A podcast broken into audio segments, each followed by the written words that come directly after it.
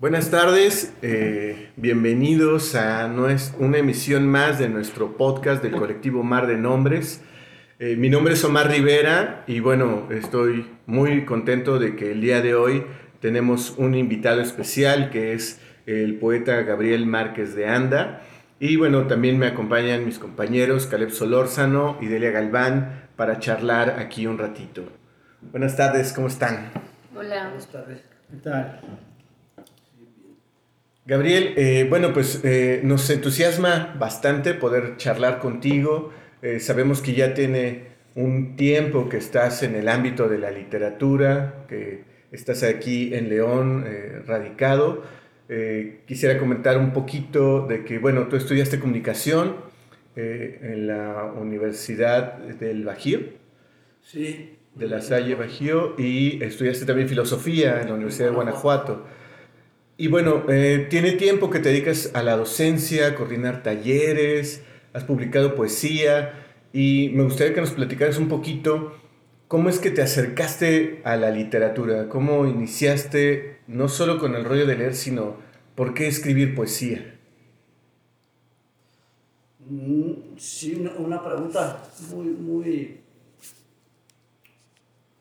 muy, muy difícil, ¿no? Porque sobre todo fue accidental, no sucede mucho, pero, pero fue accidental. Yo estudié, estudié la secundaria en un seminario cercano aquí a la ciudad de León, se llama el pueblito Santa Ana del Conde, y ahí estudié la secundaria y, y de repente se aburría uno mucho, se aburría uno mucho porque pues se trataba de estar casi todo el día metido en un, en un saloncito, por lo general muy acalorado y luego tenías unos recreos como de, de, una hora, tres veces al día. Entonces, pues te ibas a, jugar fútbol, por supuesto, no eso que no faltara, pero como que hacía falta otras cosas aparte de estar ahí clavado en el librito. Y, además eran libritos académicos, ¿no? Lo que te tocaba en, en las clases, entonces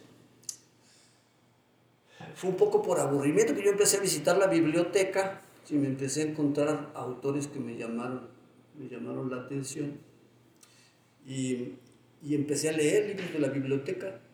Me acuerdo que de los primeros, estoy hablando de, de, la secundaria, yo creo que tendría 13, 14 años, cuando me metí a la biblioteca y uno de los primeros que descubrí fue precisamente Dostoyevsky.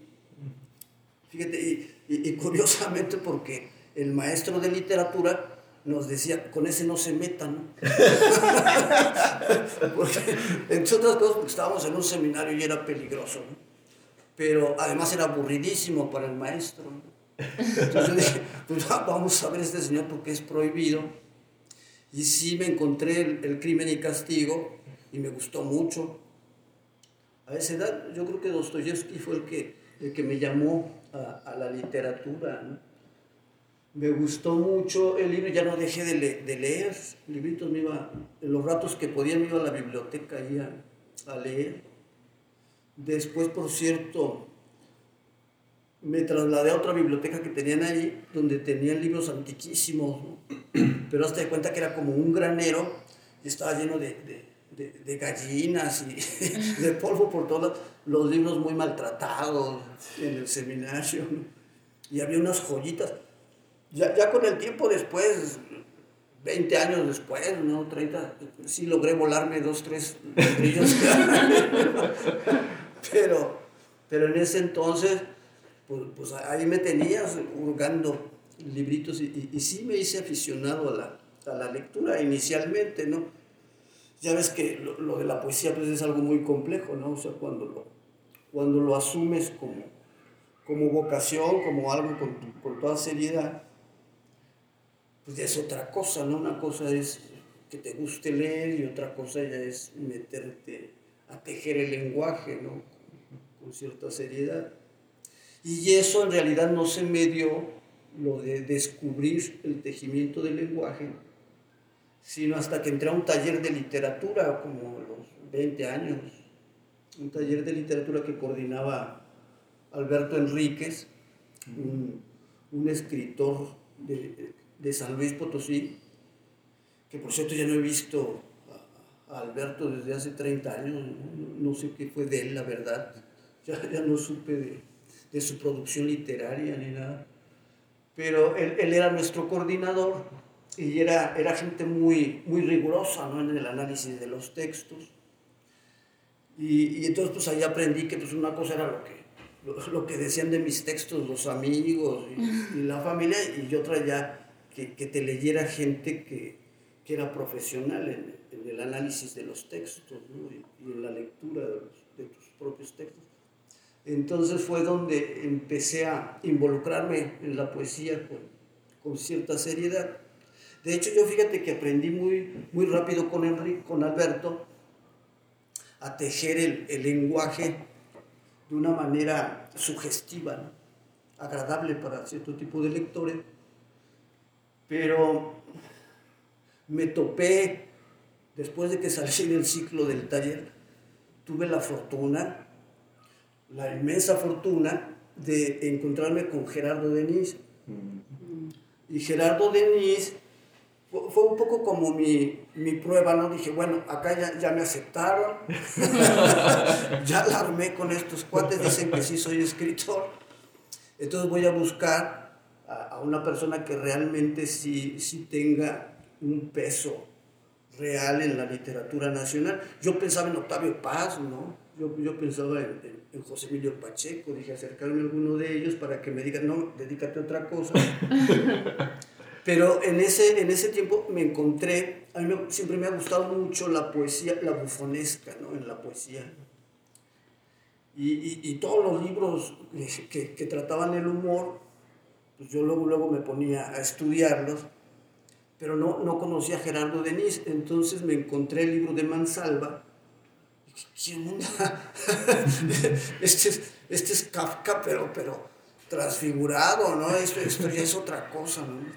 Y cuando me di cuenta que, que vivía en México, que era de hecho mexicano, porque pues, Denise estuvo aquí desde niño, entonces, mmm, afortunadamente tenía un amigo que trabajaba en el DF, que también le gustaba la literatura, y él me contactó con Gerardo Denis, él, se enteró de dónde vivía, y tuve la fortuna, fíjate, de hecho yo quise escribir para conocer a Gerardo Denis, quise escribir un ensayo, sobre su trabajo.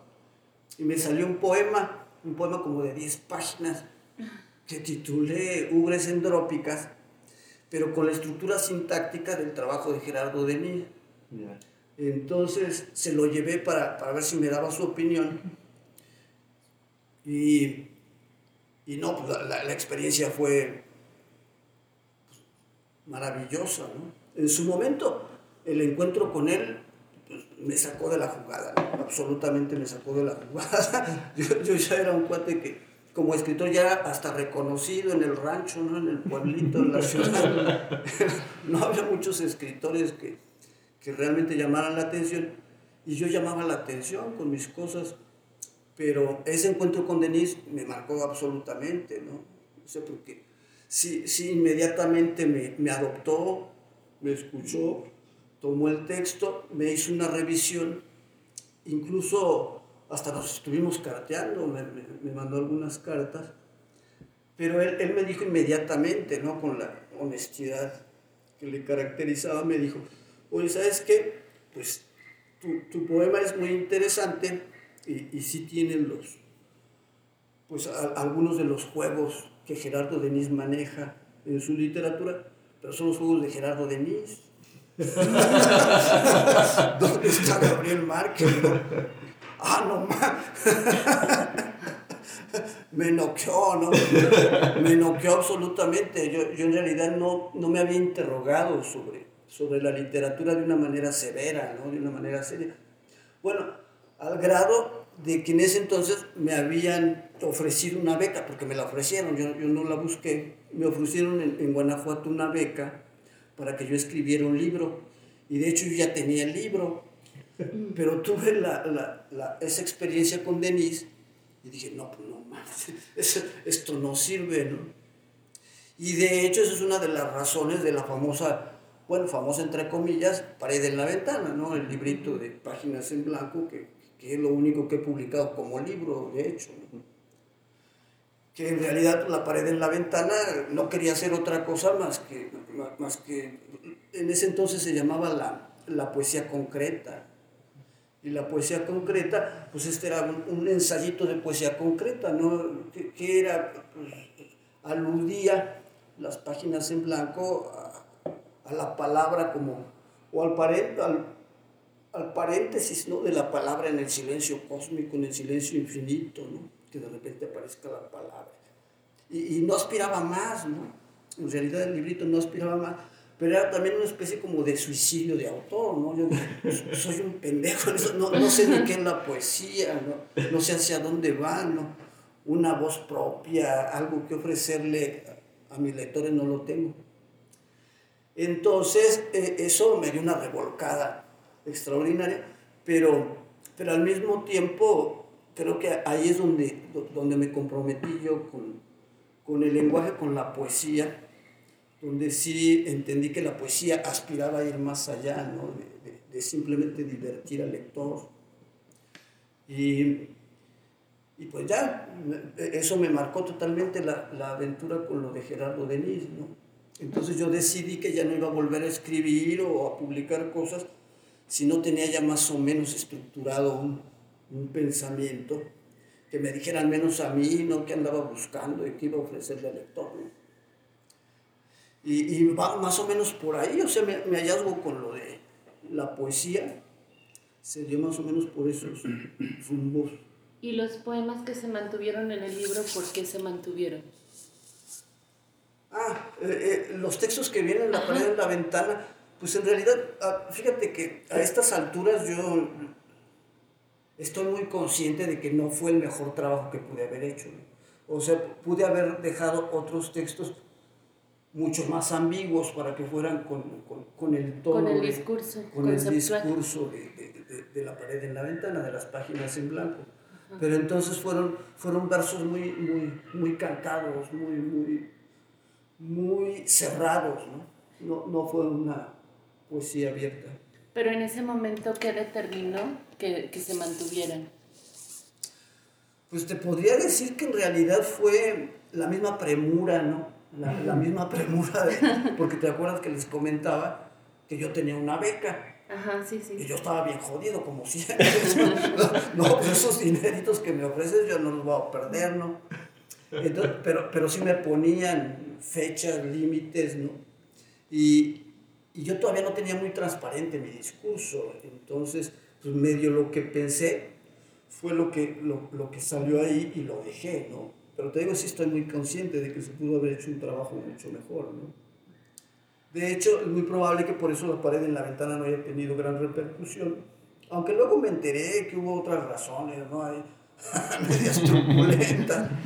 Hay por ahí un, un autor, yo me imagino que todavía sigue por ahí, no me acuerdo cómo se llama, se apellida Naya, un escritor también que escribe muchísimo para periódicos y tiene sus libritos nada más me acuerdo uno que se llama Ikuri, y me acuerdo que, que me encontré con él en una de las de los encuentros de, de escritores que, que, ya había desde, desde, hace, desde hace 40 años, ¿no?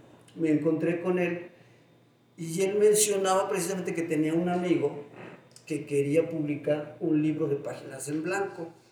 Pero pues era una idea que yo también traía y muchos amigos traíamos esa idea. En realidad era algo que andaba ahí flotando, ¿no? Era casi, casi a ver quién puede publicar el libro antes que los demás. Toma un poco el contexto también, ¿no? Sí, e, es que estaba ahí en el ambiente, en el aire, ¿no? Era algo que pues yo lo tomé porque pues, lo aceptaron a regañadientes, ¿no? Pero, aceptaron el, el, libro como, como lo que me estaban pidiendo de la beca y ahí quedó. Pero no hubo mayor compromiso, de, de verdad, en realidad fue accidental todo eso, ¿no? Pero te digo, ahí fue donde yo, yo sí tomé con mucha seriedad la palabra escrita, ¿no? O sea, para mí sí, sí fue algo muy, muy relevante ese, ese suceso, ¿no? De, mi encuentro con Gerardo de Este, bueno, eh, luego ya Gabriel nos deja sin, sin poder preguntar pues, eh, todo el, discurso que nos, que nos, ya, que nos, que nos dio. Yo quiero preguntar, Gabriel, eh, ¿qué, ¿qué, piensas sobre eh, lo que nos, nos, ocupa aquí, ¿no? Que es la literatura en Guanajuato, eh, no sé, en, tu, en, tu, época, en la época en la, que estabas tú escribiendo y, la literatura en Guanajuato ahora, la literatura en, en León. ¿Cómo, ¿Cómo, ves tú el, panorama? Pues afortunadamente yo he visto que ha, habido un proceso, un proceso de, donde, donde los jóvenes ya, ya, ya tienen otra, otra forma de abordar el pensamiento, no tan tímida ¿no? como a mí me tocó. A mí me tocó todavía una época en que estábamos muy, muy cerrados a, la audacia ¿no? de, del pensamiento, a, arriesgarnos en, en, un pensamiento con más seguridad pero yo siento que es un, un proceso, ¿no? que, que, fue un proceso. Igual nuestros profesores todavía tenían ese tipo de vicios, ese tipo de, de, de miedos a, a, lanzarse a, la, a escribir desde, desde su propia visión, su propia perspectiva. ¿no?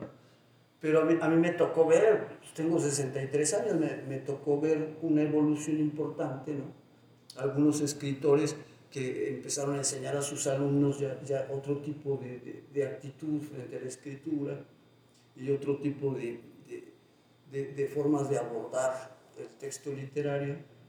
Y, y ha habido sucesos muy, muy importantes. ¿no? Yo, yo, al menos en, en, corto, siempre he comentado que lo que pasó, por ejemplo, con el, el congreso que hizo Pedro Mena en cuestión de fechas, no, no no estoy muy, muy seguro, pero hace cuando menos, pues hace como 10 años que hizo un, un, congreso donde por primera vez que yo sepa, vinieron realmente escritores relevantes de, de, todo el país, vinieron a, a, a este, a, este encuentro ¿no? de, de, escritores, pero para hacer eso, Pedro Mena pues prácticamente un golpe de Estado, ¿no?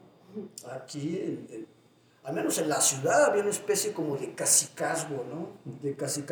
Había una persona, una autoridad muy respetada y respetable, pero era prácticamente el que daba la línea de cómo se iban a armar estos eventos y cómo, cómo había que pensar y cómo había que escribir y todo esto.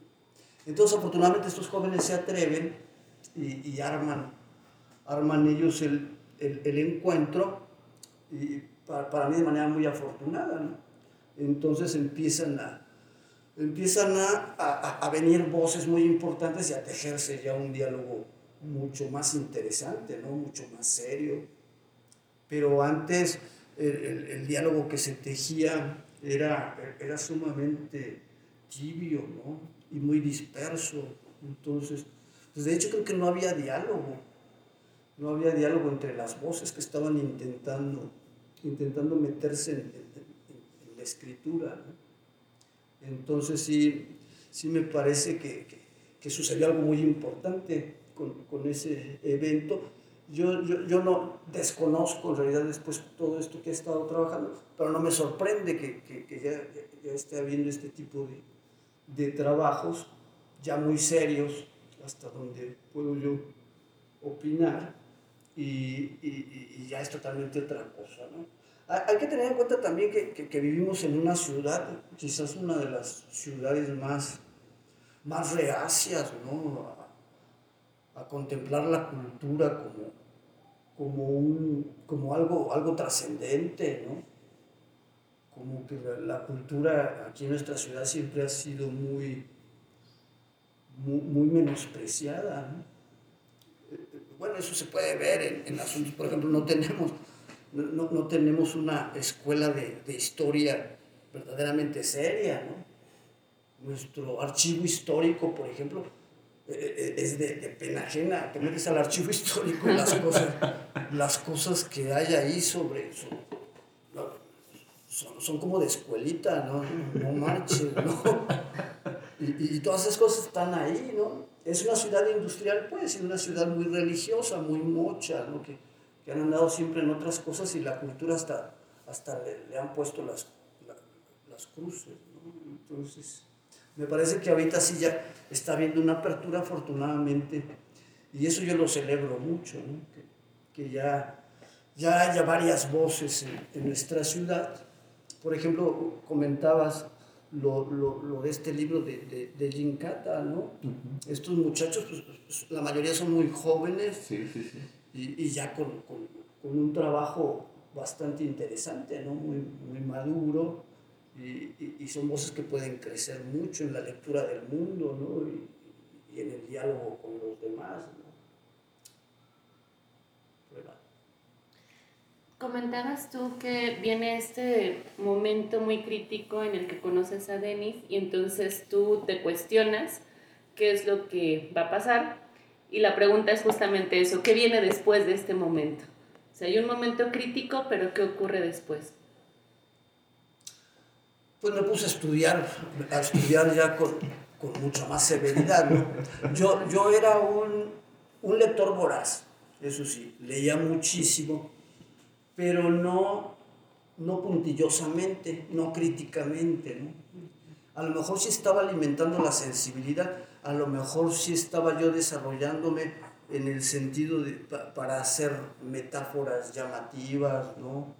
Y, y interesantes, pero no, no que profundizaran en, en, realmente en, el, pues en lo ontológico, que, que para mí es, es, es, clave, ¿no? Ya después un poco empecé medio a hacerme mis propias chapuzas, a encontrar atajos ontológicos, ¿no? Para medio entender, para incluso deslindarme de, la realidad que tenía enfrente y, ir más allá, tratar de hacer preguntas fuera de, de eso que yo estaba contemplando, que, que, lo sabía una ilusión, ¿no? un espejismo, la realidad, así la, Para este momento, ¿tú ya te acercaste a la filosofía o eso viene después? De hecho, fíjate que, que coincidió, mi encuentro con, con Denise -huh. coincidió con, cuando yo estaba estudiando filosofía en Guanajuato. Entonces e, eso me llevó, de hecho, me llevó incluso hasta desertar de, de, de las aulas de filosofía, ¿no? Porque, porque la verdad a, había profesores que, no todos, por supuesto, había algunos profesores muy destacados. Por ejemplo, Blanca Gutiérrez e, era menor que yo, pero era una filósofa brillantísima, ¿no? Blanca. Sigue siéndolo, yo, yo supongo que, que, sigue sacando libros, pero, pero eran excepciones, eran excepciones los, los que realmente sí estaban metidos en la reflexión filosófica con rigor. Y, y, y entonces mejor nosotros nos la pasábamos. Y digo mejor nosotros porque había particularmente otros dos cuates de mi edad, más o menos metidos también en el mismo, en, en, en la misma coyuntura, en el mismo tronco de lecturas, el existencialismo. Uno de mis cuates era, era experto en Heidegger, el otro en Jean-Paul Sartre. A los tres nos apasionaba la literatura rusa. Entonces, y nos, nos la pasábamos más bien en la cafetería ¿no? de, de, de, la universidad. Y hubo un momento en que incluso nos expulsamos, ¿no? Nos expulsamos de las aulas y, y yo creo que de una manera muy consciente, como que decidimos ser combativos, decidimos no irnos por la fácil. De hecho, el personaje que yo manejo últimamente mucho, bueno, siempre, desde entonces yo manejaba al, al, al del terrorista, ¿no? En, en, el terreno de la, de la, de, de la reflexión, ¿no? El terrorista verbal, el, el terrorista de café, que, que, no es tan extraño, a, mu a, mucha gente le parece extraño, ¿no? Pero el ultraísmo era eso. Claro. Eran terroristas, quizás Borges por eso se deslindó, pero siguió siendo un terrorista toda su vida. Entonces ese personaje que yo elegí, lo, lo continué, lo, lo, continué trabajando, ¿no? Porque yo, yo siempre he tenido muy presente el, el, problema de la justicia social, ¿no? para mí es muy importante. Entonces, en aquella toma de decisión, de no irnos por la fácil, pues prácticamente nos condenamos a, a vivir toda la vida a pan y agua, ¿no? Precisamente para estar muy conscientes de, de la penuria de, de, del vecino, de los demás, ¿no? y desde ahí plantear nuestras reflexiones. Y que además es un discurso muy coherente con el existencialismo que se maneja para la época, ¿no? En el que justamente se estudia existencialismo a partir de los niños de la calle, a partir de, pues sí, de situaciones que llevan al extremo la existencia del hombre. Entonces, bueno, me llama la atención esta parte. Y hay un punto que creo que es la pregunta que tú querías hacer, así que no te la voy a ganar, en el que tú comienzas a hacer talleres literarios. ¿Qué relación tiene este, estos descubrimientos que vas haciendo poco a poco, este pensar en la, en la lectura como algo que tiene que alimentar también al escritor? ¿Qué tiene, ¿Cómo tiene que ver con el momento en el que tú decides comenzar con un taller literario? O quizá ya había un taller literario de alguna manera con estos tres, dos amigos con los que... Pues de algún modo, ¿no? Sí, ¿no? De algún modo, porque hacíamos la función de espejos, que es más o menos lo que se hace en un taller de literatura, ¿no? Tienes el espejo de los demás, ya, ya no eres un... Ya no es un solipsismo, ¿no? El, el, del autor que se, se mete a buscar qué decirle al mundo, sino que ya tiene alguien que lo escucha y que además lo critica, ¿no? Y, y que le pone el espejote de te atreves a, hablar si estás bien güey, ¿no? Entonces, de alguna manera, sí, ya, ya era un taller, pero era, e, era la, misma, el mismo afán de, de, compartir, ¿no? Los, los hallazgos que, que, iba teniendo yo dentro del estudio de, de, los libros de filosofía, de psicología también, porque me metí también mucho a estudiar a Freud y me metí mucho a estudiar a, a Lacan, y, y la psicología también me ha gustado mucho, ¿no? Parte de la filosofía. Entonces eh, era sobre todo eso, el afán de compartirlo con, con los demás y además mi amor por la, la, la, literatura. O sea, aunque yo no estuviera ya publicando cosas, a, a mí la literatura siempre me ha fascinado, ¿no? O sea, la, para mí es, el, e, e, es, pues es, lo máximo, pues la literatura, ¿no? Que ya son lugares comunes, esto, el paraíso es una biblioteca, etc. ¿no? Pero, en efecto, yo, yo, yo, siempre, siempre me pagó la poesía con, con la sola embriaguez poética, ¿no? Yo, me, porque borracho he sido toda mi vida, pero sí la, la embriaguez poética, pues si no le gana al, al, tequila, al buen tequila, pues ahí se da, se. ¿no? Y sí le gana además, ¿no? Porque la, la embriaguez poética te puede llevar no solo atarantarte, sino a tener la sensación, al menos lo tienes como, como ilusión, de que sí hay, hay algo trascendente, ¿no? De repente una embriaguez mística. Aunque seas un escéptico, pero, pero sí de repente te deja esa sensación de, de, que estás dialogando con lo divino incluso. Últimamente yo me metí a, estudiar el, el tarot, no muy a fondo, a mi modo, de una manera muy irreverente y, y, y ahora sí con un exceso de audacia, pero me metí a, a, escarbar en lo del tarot, hago mi propia cartomancia y una serie de cosas, pero, pero me parece maravilloso porque yo he hecho las cartas y, y parece que se comunican conmigo, ¿no? El K, el K que le llaman, el doble, ¿no? Que está desde allá, parece que sí está en chinga dialogando conmigo, ¿no? pero tiene mucho que ver, yo, yo, yo siento, con, con este, eh, esta seriedad, ¿no? Como, como te metes con, con la literatura. Entonces, te sería sobre todo eso, el afán de compartir hallazgos. ¿Y nunca dejas de escribir entonces? Nunca dejo de, de, de sacar notas. Ajá. Nunca dejo de sacar notas. Entonces tengo ahí mis notas. De hecho, a partir de ahí de repente se requieren textos porque a veces pues alguien te pide texto y, bueno, pues, armo uno de las propias notas. Yo, en ese sentido sí no me hago mucha. Por ejemplo, estos folletitos de entreveros, pues son notas que tenía ahí, ya, simplemente me puse a, a, trabajar la, la, reflexión con un poco de, de claridad mm, estética y, y ya, en eso se transforman pero soy muy chapucero en ese sentido.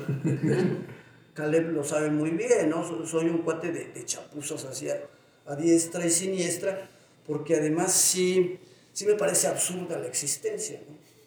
Entonces de repente le atribuyo literal le atribuí por ahí una, una cita de, de Fernando Pessoa, se la atribuía a Bakunin, porque iba más con Bakunin que con. o de repente le puse, en algo que escribí sobre Pedro Mena, le, le- puse algo en realidad de mi cosecha, que era según esto de Pedro Mena. Y, juego mucho con eso. O, o de repente hay frases que repito mil veces en contextos diferentes.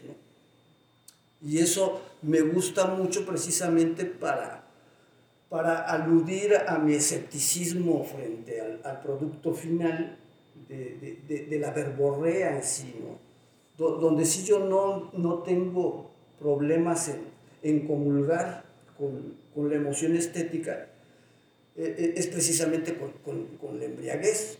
O sea, si, si el texto te produce eh, esa, esa embriaguez, a, a mí no me importa que hayas puesto esta frase en este contexto o en aquella. ¿no? Entonces lo que yo procuro es que esa misma frase, aunque en contextos distintos y que están diciendo cosas distintas, de todos modos logre, lo- logre ese, ese hechizo mm, estético. ¿no? Este, y, y hablando de, de entreveros, Gabriel, eh, bueno, yo ya me, me platicaste en alguna ocasión, pero me gustaría que lo platicaras para la gente que está escuchando el, el podcast. Eh, ¿cómo, ¿Cómo es que empiezas a, a, a escribirlo? no? Eh, recuerdo que fue ahí como con, con tu sobrino, pero que nos platiques un poco cómo, cómo, cómo salió esta idea y cómo empezó a, a, a fluir esto de, de entreveros, ¿no? Tengo, tengo un sobrino que se llama Samuel, Samuel Rosales, y que le gusta mucho el fútbol. A mí no me disgusta el fútbol, no, no soy tan aficionado como, como Samuel, pero no me disgusta. Entonces en alguna ocasión estuvimos platicando, porque él también estudió filosofía. Entonces estuvimos, estuvimos platicando sobre, sobre sobre fútbol y, salió el tema. Y, por qué no intentamos hacer algo de escribir sobre fútbol y invitamos a conocidos para, que para hacer una especie de revistita, algo? Y, y sí, Samuel luego, luego se apuntó. Se apuntó, entonces mm, sacamos el primer número de entreveros, que es ese amarillito, y y, y salieron algunos poemas de Samuel, algunos mini articulitos míos, y, y- y entró también mucho el juego que les comenté de mis chapuzas, ¿no? Hay un par de, de personajes ahí que realmente no existen, ¿no?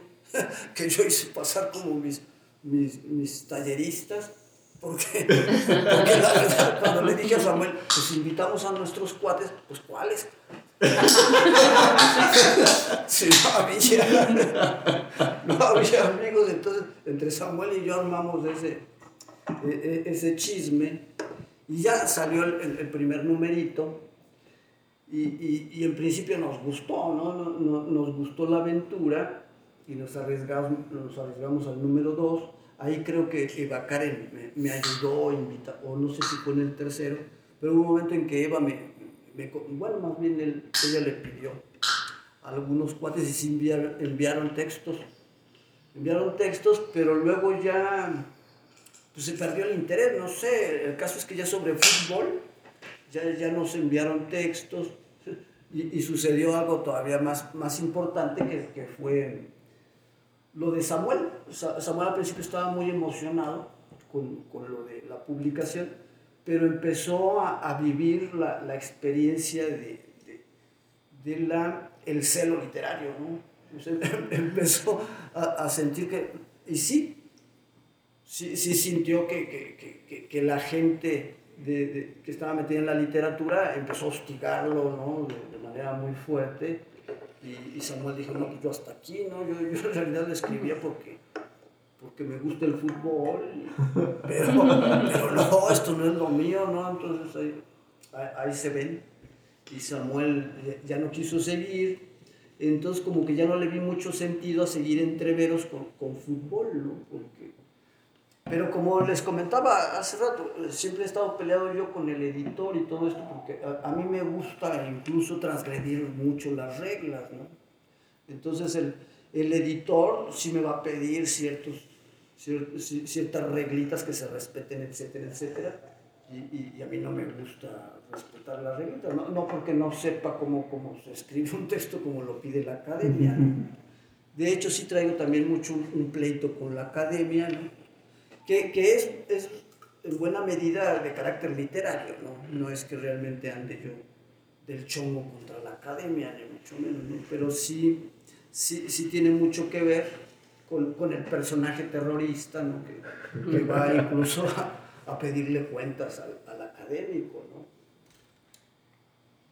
Y, y, y, por eso decidí pues, seguir sacando algunos entreveros, pero, pero ya, no, ya no con fútbol, sino con algunos de mis, de mis ideas, para ver si le interesaba a la gente y compartírselo ¿no? cuando veo a los cuates. Bien. Eh, hay una cosa que a mí me llama mucho la atención de lo que he podido leer de tu obra, Gabriel, cambiando radicalmente de tema, y es el asunto de la imaginación. Entonces, ese ratito que nos decías, este asunto de que escribías como una forma de enfrentar a la realidad, si no me equivoco, era como la idea que entendí. Eh, la imaginación a mí me queda claro que es parte de, de, lo que usas a la hora de escribir, ¿no? Pero mi duda o, o la pregunta que, que, quería plantearte o que si querías explicarnos un poco es cómo es ese trabajo que tú realizas eh, a partir de estas notas, ¿no? O sea, nos decías ahorita, pues yo hago notas y luego ya de ahí hago el texto que se te pide, ¿no? O te invitan a colaborar en algo. Eh, ¿Es la imaginación un factor, eh, digamos, central en tu trabajo o es algo que se da, eh, digamos, como de manera accidental a la hora de que ya estás trabajando a partir de tus notas? Fíjate que yo, yo trabajo mucho, le tengo un respeto reverencial al azar en realidad, para mí el, el, el azar es, es, es, casi como un diosecillo, ¿no? porque desde siempre yo me di cuenta que el azar escribía mucho mejor que yo, pero mucho mejor que yo, ¿no? Yo por más que me quebraba la cabeza, sí se me venían algunas ideas y todo, pero cuando era el azar el que entraba y embonaba, por ejemplo, dos notas que nada que ver, pero las embonaba de una manera que, que se articulaban y, y se estructuraban y, y, se volvían un organismo vivo que me rebasaba absolutamente, pues no, pues ¿cómo quitarlo? No, porque no fue mi imaginación, pues no. No, por supuesto. Fue el azar el que metió su cuchara y el que ensambló el texto. En realidad son, son textos que, que no es estrictamente surrealismo, ¿no? Pero, pero tiene mucho que ver también con, con, con esta cuestión a mí, a mí me dice mucho, pues es como escritura automática. Escritura automática, pero que de repente yo en la lectura que le doy a, los textos mm, empiezo a, a ver, a, a, ver que hay vasos comunicantes de una manera muy, muy insólita que yo no me hubiera imaginado inicialmente. A mí el azar me rebasa por completo, eso es definitivo. Ahorita que estás hablando de azar, se me viene a la mente una obra de Duchamp que se llama Tres Patrones que es justamente un corte de patrones en una tabla, pero lo que hace Duchamp es que deja caer un pedazo de hilo y entonces justamente donde cae la línea es donde corta. Y es muy interesante porque él también habla de cómo el azar funciona dentro del arte, ¿no? Y entonces le quita como este uh, halo de santidad que aparecía en el artista y Duchamp dice, no, no es cierto, o sea, el azar también hace arte, ¿no? Y, y, te escucho y, me dices, no es algo propiamente surrealista, pero, pero me hace mucho eco justamente con Duchamp y con, con todo lo que vendrá a partir de él. ¿no?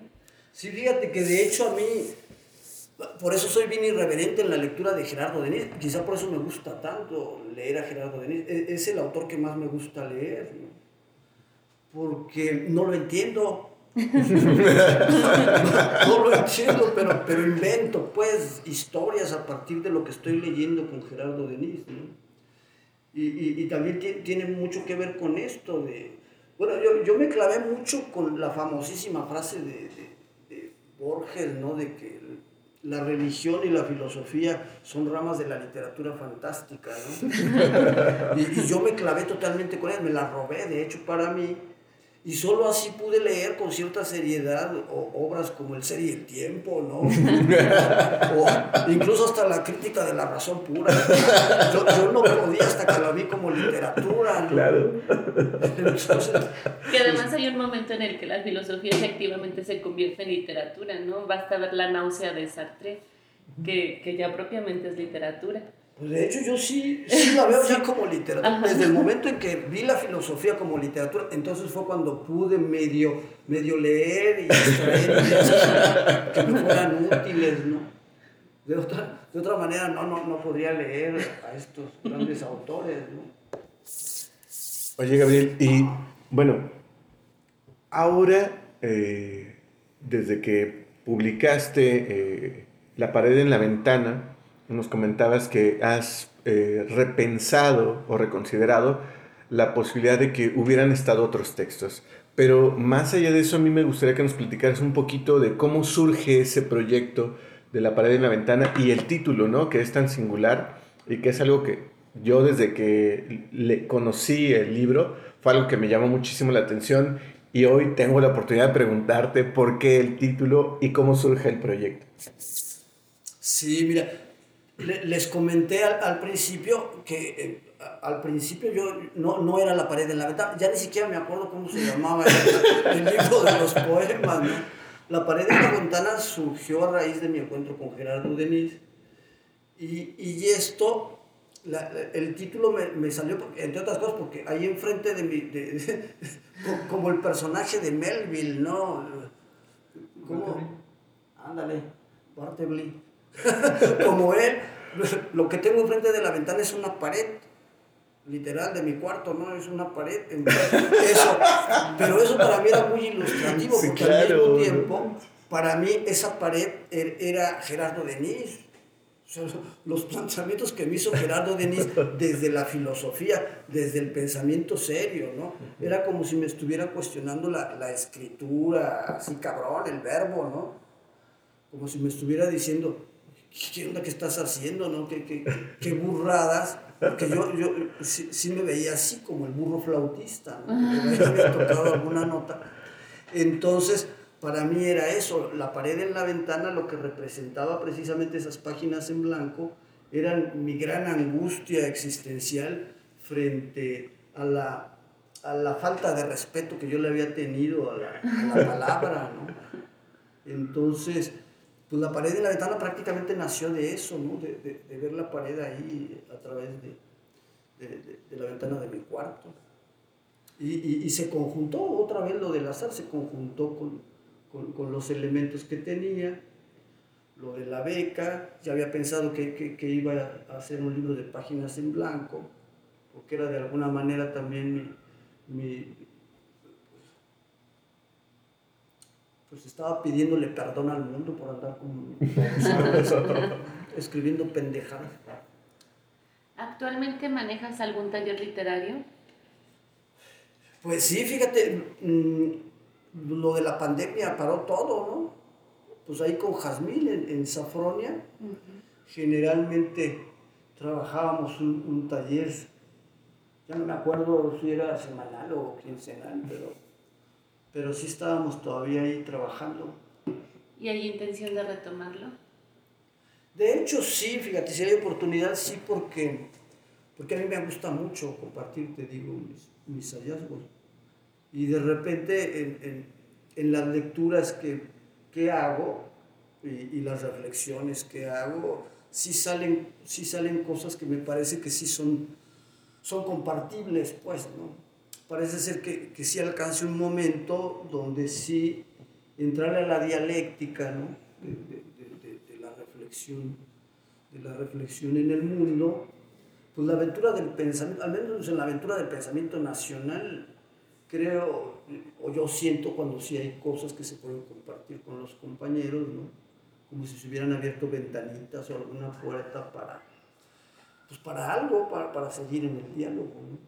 y que ellos puedan usarlas ya también como herramientas, porque yo, yo, yo sigo manejando, no sé en la actualidad a quién se manejen los talleres, pero yo sigo manejando las, las herramientas críticas de, de la escuela de, de, de, los franceses, ¿no? Roland Barthes y compañía, pero, pero no son 10, ¿no? no son 20. Además uno sigue acuñando herramientas críticas. Entonces un poco es lo que yo he hecho, sigo acuñando herramientas críticas para, para seguir explorando el, pensamiento ¿no? en torno a lo que estamos viviendo y hacer una lectura que, que no sea muy, muy elemental ¿no? de, de las cosas que pasan en el mundo.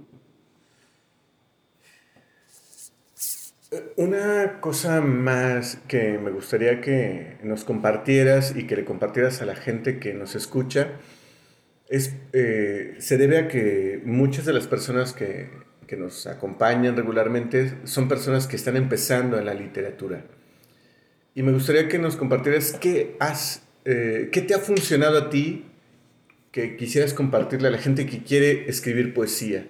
O sea, qué herramienta, qué práctica, qué técnica, algo que tú dijeras, a mí esto me ha funcionado y creo que valdría la pena que la gente que quiere escribir poesía lo intente. Pues mira, una de las reglitas que, que yo tengo casi presentes en esto de la escritura y, y que es como, como un, un, un código para, para entenderme, porque yo de por sí me disperso muy fácil, pero eh, eh, es que nos acercamos a la, a la, escritura para despojar de su neurosis a las palabras, ¿no?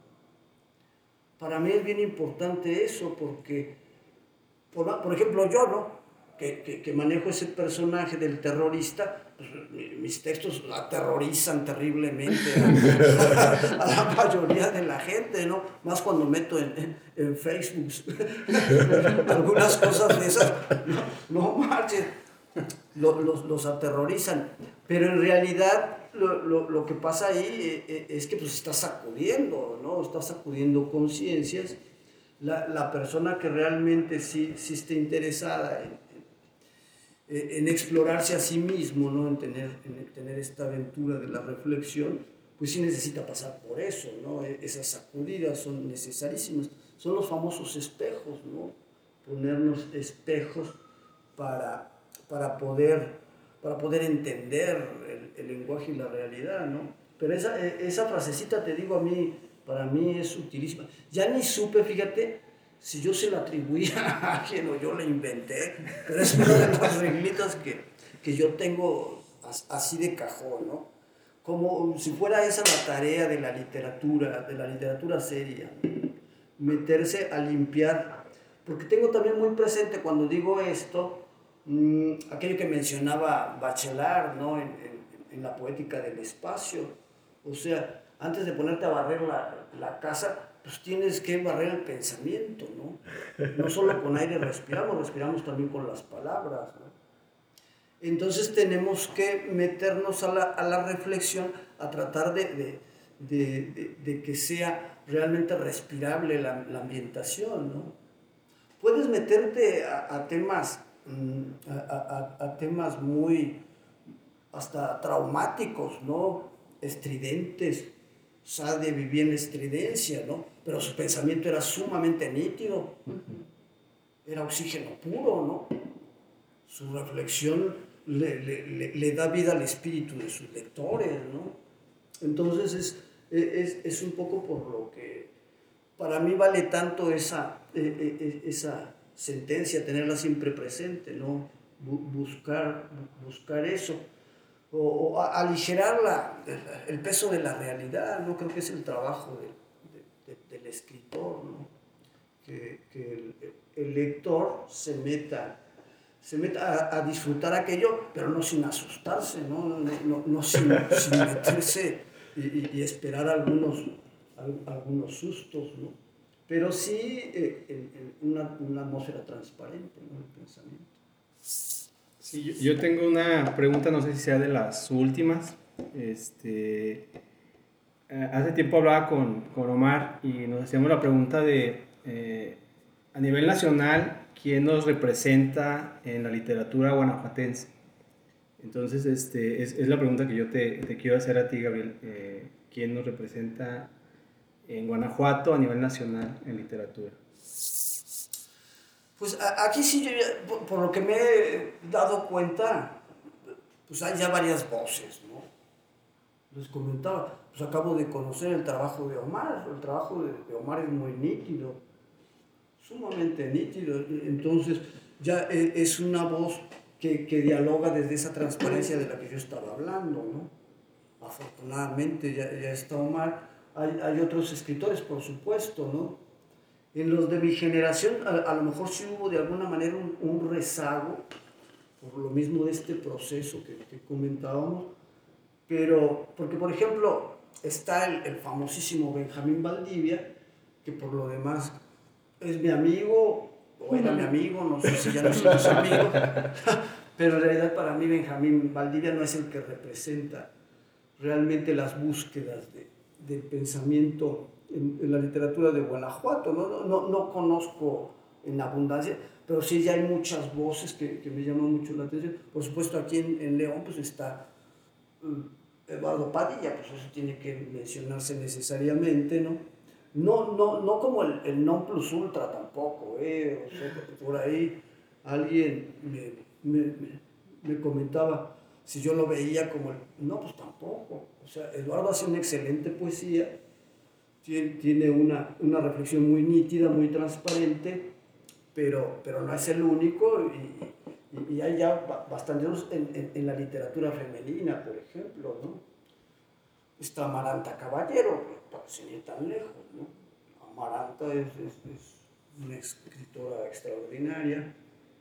Y, y, hay varias voces por ahí, pues, ¿no? Que pues no les estoy haciendo justicia porque sí, sí están aflorando y, no conozco muy bien el, ambiente, pero sí veo que ya hay cada vez más voces en esa reflexión transparente.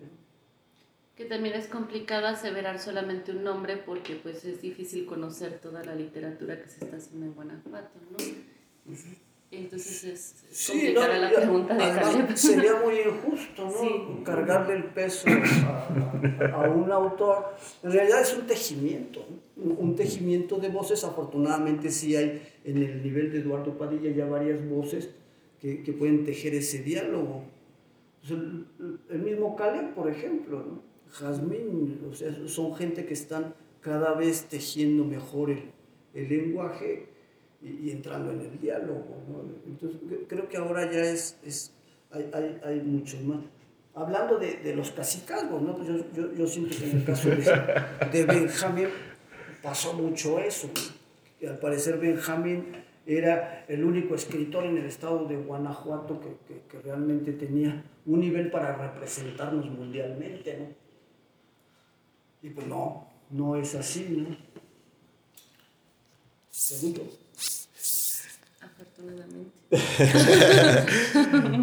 bueno, ya casi para terminar, eh, me gustaría que nos eh, compartieras un poquito de, de, dónde te podemos leer, la gente que nos escucha, eh, que nos acompaña, dónde podría encontrar algo de lo que tú escribes, dónde te puedes seguir. Nos comentabas hace un ratito de que, bueno, ya te involucraste con las redes sociales ahí por el Facebook. Y que nos dijeras eh, dónde te encontramos eh, en, Facebook y qué es lo que publicas en Facebook, que eso es una cosa que a mí me ha parecido sumamente interesante desde que empezamos ahí a ser amigos en el Facebook. Veo que compartes unos textos que tienen ciertas características de las que me gustaría que nos hablaras un poquito, ¿no? Pues otra vez vuelvo a lo mismo, Maro, o sea, es accidental lo del Facebook.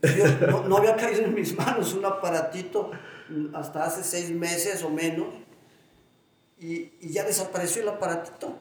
Mauro se quedó sin aparato, así que Mauro ahora es el que lo usa, y ya me salí otra vez del Facebook. En, en realidad, soy un, un, sujeto que está más interesado en, en, seguir en esta reflexión, en esta lectura, y, y, lo más que puedo hacer pues, es, es seguir sacando de repente alguno de estos folletitos para compartirlos en la gente que realmente se interesa. ¿no? Si alguien de repente si se interesara, pues ahí en Safrona yo, yo, de repente tengo folletitos y se los llevo allá a Caleb o a Jazmín para que repartan a, a, quienes interese. Pero ya en esto del Facebook yo, yo lo veo ya más difícil, ¿no? A menos que haya por ahí gente generosa que me, me envíe Está muy para que con mi economía pueda comprar ya un, un celular. ¿no?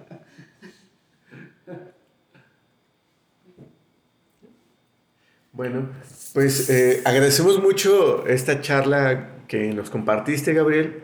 Creo que la disfrutamos bastante, nos divertimos y pues esperamos que quienes nos escuchan eh, nos sigan en nuestro, en nuestro Facebook del colectivo Mar de Nombres.